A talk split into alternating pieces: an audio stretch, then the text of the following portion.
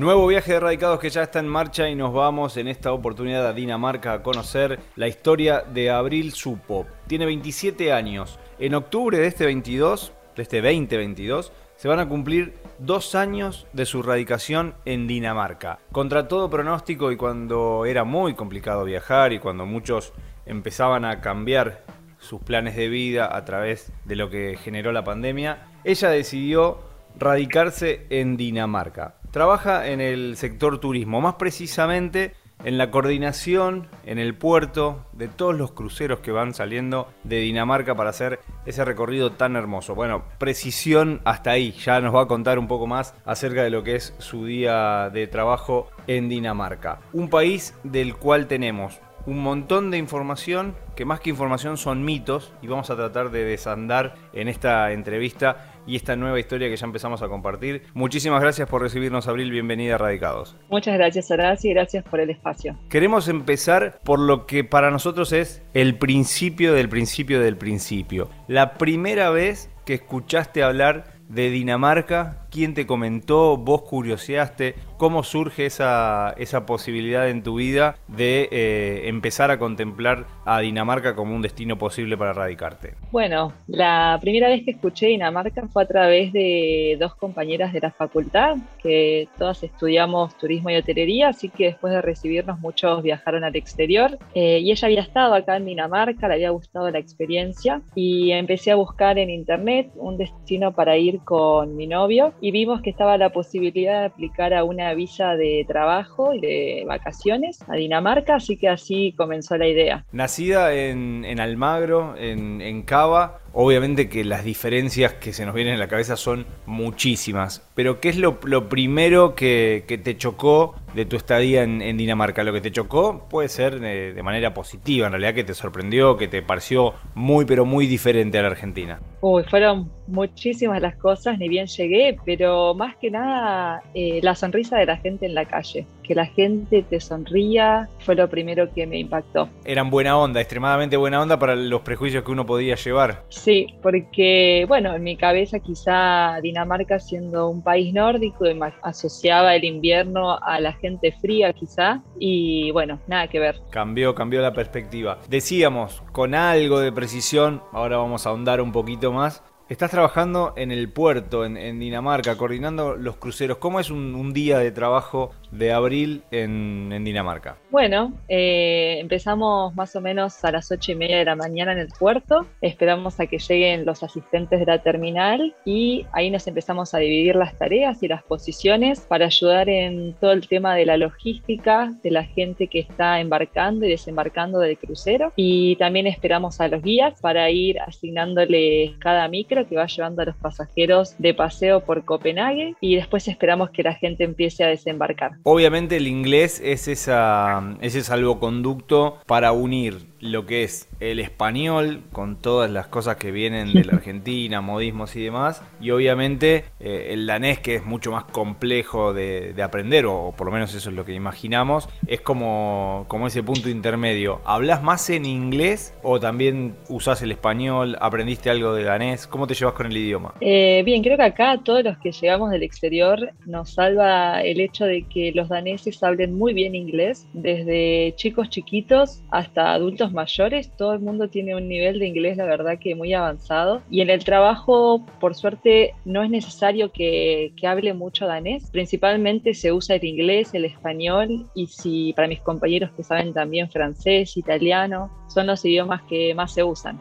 Por ahora no, no hablo danés, pero ya me anoté en las clases que acá son gratuitas, así que espero arrancar el mes que viene. ¿Clases virtuales o presenciales? ¿Cómo viene la pandemia con ese tema? ¿Se pasó mucho a lo que es eh, el mundo virtual? Y durante la pandemia las clases presenciales se habían suspendido, por eso no me anoté, eh, porque yo quería algo presencial, pero desde ya, eh, desde principios del año pasado, del 2020-2021, ya se hacen todas las clases presenciales. ¿Y pensás que ahí también es una, una posibilidad para hacer un, nuevo grupo de amigos? Imagino a, a extranjeros, pero también imagino a, algún danés tratando de, de generar nuevos vínculos. Sí, sí, es la idea, es poder conocer gente de, de, otros países, otras nacionalidades y que, bueno, juntos nos embarquemos en este curso de aprender danés, que no es nada sencillo, sobre todo la, la pronunciación. Eh, así que nada, creo que tener un grupo de, de compañeros que sea internacional me va a ayudar mucho. Para ir situándonos, dijimos Dinamarca, ese sería,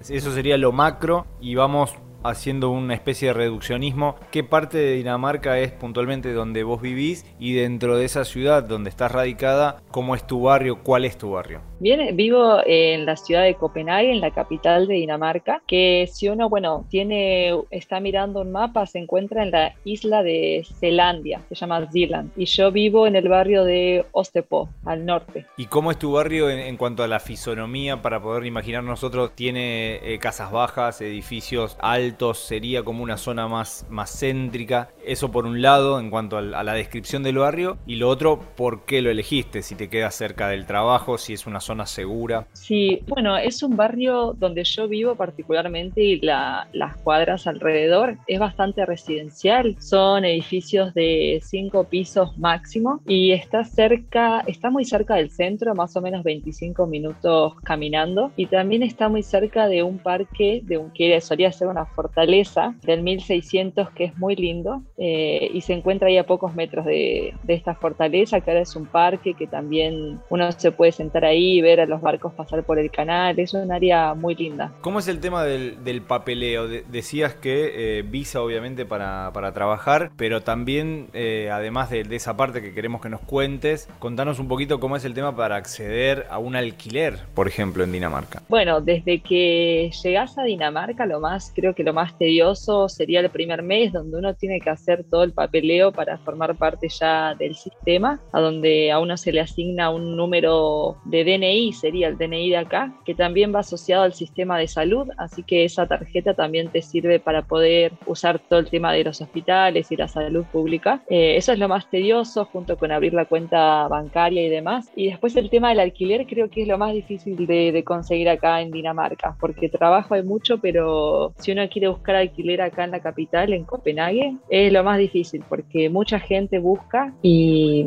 la oferta no es tanta. Es complicado que que, sea en el barrio que vos querés, es complicado que haya disponibilidad, es complicado por, por la cantidad de metros, ¿cuáles son esas complicaciones? Imagino que el, al, al, plantearse este problema, el costo por metro cuadrado debe ser elevado. Sí, eh, es lo más caro creo acá, pagar el alojamiento. Por ejemplo, en este barrio también es un barrio un poco caro porque está en el centro y yo vivo en un departamento junto con mi esposo y mi hermano, somos tres, y tiene 113 metros cuadrados, es grande, y cada uno paga 750 euros por este departamento. Como siempre decimos, en relación con los ingresos, la cuenta tiene que dar, pero obviamente está un escalón bastante por encima Dinamarca al, al tener también una, una, moneda bastante fuerte o, o, bastante estable. Contanos un poco más acerca de esta convivencia. Nos hablaste de, de novio al principio, ya hoy es eh, marido, esposo, pero además se sumó, se sumó tu hermano. ¿Cómo es esa, esa convivencia? ¿Cómo es tu entorno? Que obviamente son los que te dan también contención en esto del desarraigo. Sí, totalmente. Tener acá, a, bueno, vine acá con mi novio, que nos conocimos en, en Buenos Aires, en Argentina, a través de grupo de amigos. Eh, y bueno, llegamos acá en el 2020 y decidimos casarnos después de unos meses, así que dentro de poquito se cumple nuestro primer aniversario. Eh, y el tema de casamiento acá en Dinamarca también fue bastante de película, ¿no? Sí, nos casamos en, en un jardín lleno de flores en verano, en el jardín de la Biblioteca Real se llama, con, bueno, unos jueces vestidos de, de, de forma particular, que es normal acá, y la mesa donde firmamos los certificados de matrimonio era una bicicleta. Así que eso, esa experiencia fue bastante, bastante linda. Y después, bueno, de, de esta ceremonia, alquilar dos barquitos para ir con nuestros amigos eh, recorriendo los canales de Dinamarca también se sintió irreal. Y bueno, y así convencimos eh, a principios de este año a mi hermano que venga acá a vivir su experiencia y bueno, y forjar también su opinión de cómo se vive en otro país que tiene quizá más seguridad y estabilidad económica que Argentina. Sin lugar a dudas, hoy eso es eh, una realidad incontrastable. No esperaba menos de, de, Copenhague que a la hora de casarte también aparezca una bicicleta por ahí. Yo digo que es la ciudad de las bicicletas al que alguna vez fue, hay bicicletas por todos lados. Creo que sin duda es el medio de transporte más utilizado por, por los daneses, por lo menos en, en Copenhague, o por lo menos en esa primera impresión que uno se lleva cuando llega a esta, a esta hermosa ciudad. ¿Cómo te llevas con el clima? Porque a mí me dijeron,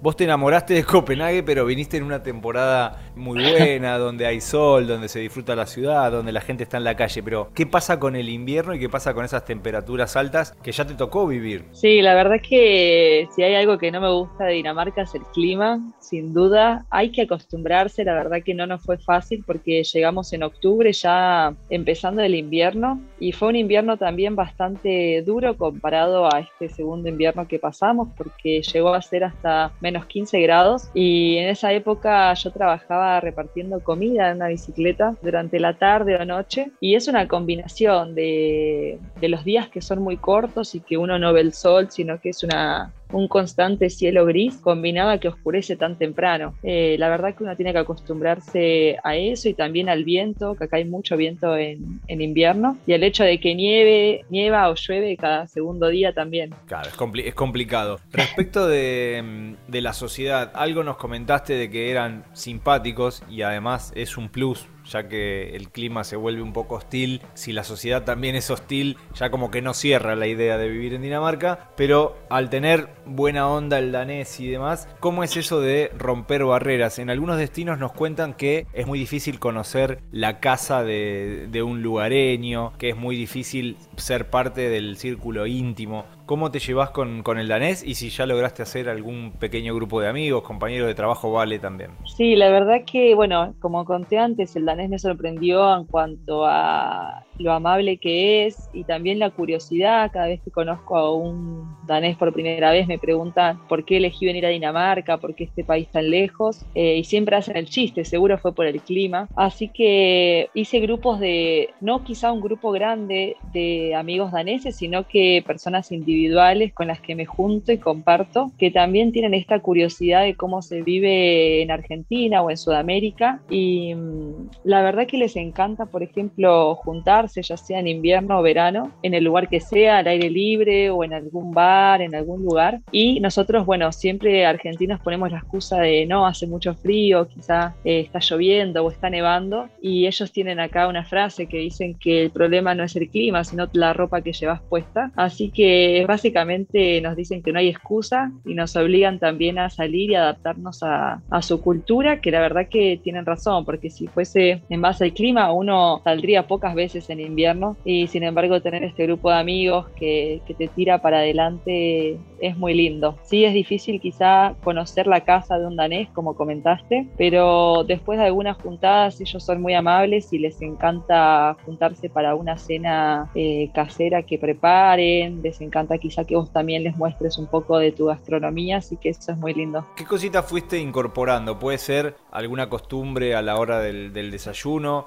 Algún plato típico del domingo, así como nosotros tenemos el, asado del domingo. ¿Qué cosas de, Dinamarca y de la cultura danesa fuiste incorporando? De la comida danesa. Ellos acá comen un pan, es muy particular, bueno, obviamente se llama pan danés, pero es un pan recontra denso, eh, tiene muchas semillas, eh, no sé cómo explicarlo, uno tendría que verlo o probarlo, pero eso fue creo lo primero que tuve que incorporar porque la verdad que no comen el pan como nosotros, así que ya eso se vio incorporado en mis desayunos y en los almuerzos, pero después la brecha es muy grande entre lo que comemos nosotros y lo que comen ellos. Acá como vivo con dos argentinos, la verdad, seguimos comiendo comida parecida a la Argentina o intentamos hacer acá muchas cosas que se asimilan. Se consiguen productos argentinos, yerbas y toman mate, el dulce de leche, ya la globalización abrió varias puertas. Yo recuerdo que en la estación de tren de Copenhague vi vino argentino, pero digo, ¿se, consiguen estas cositas argentinas que te permiten estar más cerca de tu país? Sí, se consiguen cosas, uno tiene que saber dónde, ¿no? Porque hay bastantes, ahora hay páginas eh, de Instagram donde algunos argentinos traen las cosas de allá, entonces por suerte se consigue yerba, eh, se consigue dulce de leche, eh, no sé, dulce de membrillo, alfajores. Sí, bueno, es un costo bastante más caro que, lo que uno pagaría en Argentina, pero es un mimo al corazón, así que uno lo hace. Y también se ayuda también a los emprendedores de acá de Copenhague, acá cerca de casa vive un chico que se dedica a la pastelería y hace medialunas y alfajores de maicena, así que también es muy popular acá, todos le compran a él. Y bueno, hay gente que también se dedica a hacer empanadas o vende masa para tapa de empanadas, porque esas cosas no se consiguen en el supermercado. Así que yo diría que, claro, la comida es lo más eh, alejado a,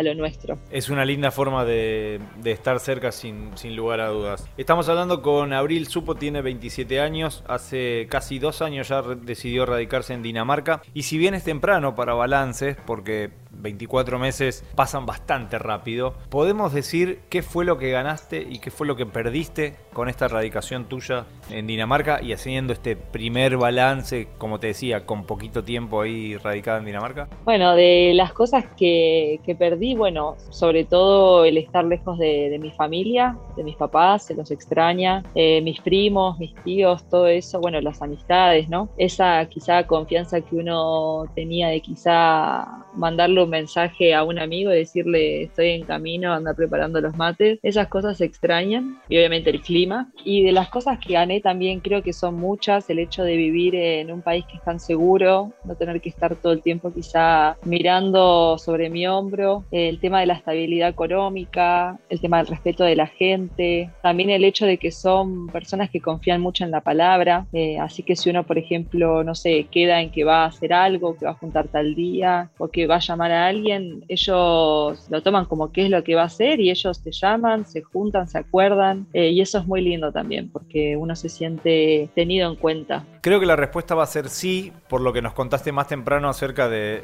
tu hermano, pero ¿recomendás vivir afuera? ¿Recomendás vivir en Dinamarca a aquella persona que nos está escuchando y que quizás dice, siempre pensé en Dinamarca, siempre pensé en dejar la Argentina y radicarme, al menos para vivir por un tiempo la experiencia o quizás como un nuevo destino? ¿Vos lo recomendás ya con, con estos dos años de experiencia? Sí, recomiendo totalmente que se animen y que prueban y que sientan lo que, lo que es vivir acá, porque es una experiencia que te abre los ojos y que, bueno, después cada uno decide, ¿no? Si es su lugar en el mundo o no, pero se llevan muchas cosas lindas de Dinamarca, así que lo recomiendo totalmente. Desde Siempre estamos tratando de derribar algunos mitos y nos pasa con los países nórdicos cuando hemos hecho entrevistas que siempre aparece esa pregunta de ¿es un país donde se pagan muchos impuestos? El argentino viste que siempre tiene la cabeza en, en ese tema, la economía nos atraviesa todo el tiempo, desde los vaivenes del dólar, las tasas, hemos aprendido de inflación, de riesgo país. ¿Se pagan muchos impuestos en Dinamarca o es un mito o en realidad son impuestos altos, pero los beneficios también son altos. Eh, es una realidad que se paga muchos impuestos acá, es aproximadamente el 45% del sueldo que se va directamente a los impuestos. Y bueno, sí es un número alto, pero también la recompensa es alta si hablamos de, cómo funciona el transporte público, de cómo están mantenidas las calles, el sistema de educación y el sistema de salud es público. Creo que uno lo ve reflejado ¿no? en la sociedad, en todo lo que se invierte en esos impuestos. Siempre uno quisiera, bueno, que no, no le quitasen tanto del sueldo, pero bueno, por lo menos uno lo ve reflejado. Es como que sentís que, que de alguna manera vuelve. ¿Te han ido a visitar amigos, familiares y demás? Porque uno también piensa que bueno, ahora tengo un, un amigo, un familiar que se fue a vivir a un destino, por más que es muy lejano, muy lindo para conocer, una posibilidad de vacaciones y demás. ¿Te han ido a visitar o son más las promesas que, que las personas que han concretado? No, la verdad que tuve la suerte de que me han venido a visitar, bueno, principalmente mis papás, fue la alegría más grande que puedan venir y conocer el lugar donde vivimos. Ellos, bueno, obviamente por los costos tan, tan altos de alojamiento, se quedaron acá con nosotros y creo que fue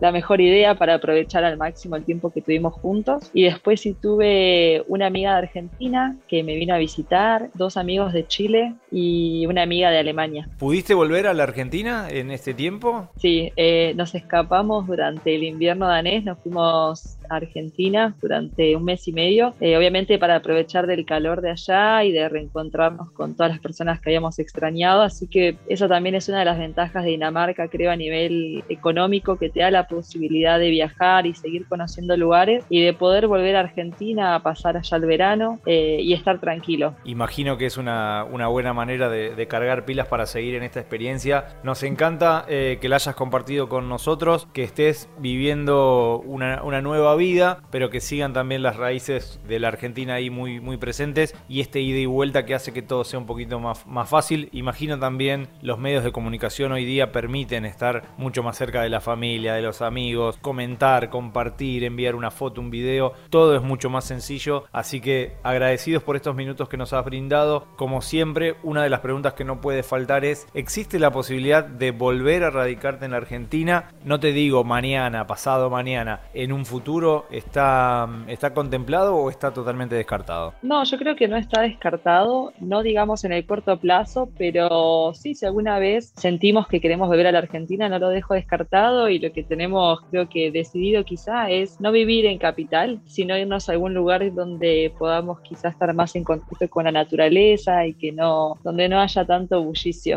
Una buena idea, una buena idea. Gracias Abril por estos minutos, agradecidos de, tenerte y que hayas compartido tu historia y obviamente que sirva de motivación para aquellos argentinos que están pensando radicarse en otro país y por qué no, en Dinamarca también y de paso te, te van a visitar o se contactan. Gracias de verdad. Muchísimas gracias Horacio y bueno, les mando un saludo grande a todos los que estén escuchando y los invito a, a que vengan a Dinamarca y que se animen a vivir esta experiencia. Si disfrutaste del viaje, muy pronto nos volvemos a encontrar con un nuevo destino para seguir conociendo el mundo y saber cómo viven los argentinos más allá de las fronteras. Viajo todo el tiempo a muchos lados, viajo sin saber a dónde voy.